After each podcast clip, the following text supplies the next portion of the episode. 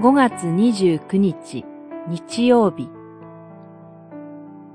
慈しみと誠は罪をあがなう。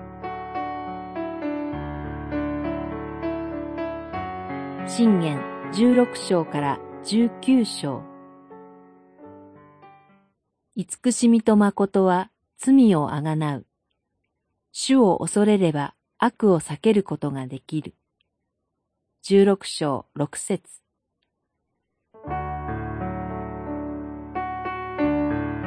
慈しみと誠は主のものです。主が慈しみ深く、誠、つまり真実なお方であるから、そのもとに生かされているものも、それに従って生きることが求められています。主は立法の掟を与えて、人の罪をあがなうための手段を授けてくださいました。主が慈しみと誠に満ちたお方だからこそ、罪のあがないの道を備えてくださったのでした。なぜでしょうか？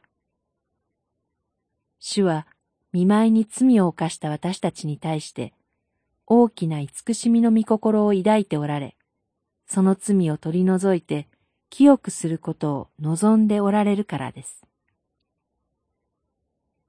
主は人の罪をあがなって許しを与えてくださいますが、罪そのものは正しく裁かれます。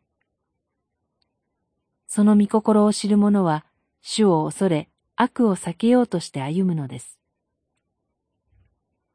信玄にはいろいろな社会生活上の細かい戒めがありますが、突き詰めれば、すべては主を恐れることに行き着きます。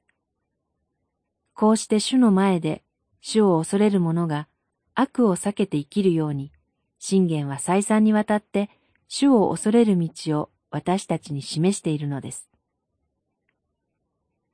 時至って主の慈しみと誠を身をもって表すために、神の御子が世に来てくださいました。信玄の御言葉も御子において実現していることを覚えて、主をあがめましょう。祈り。主の慈しみと誠を表してくださった主イエスに心からより頼むものとならせてください。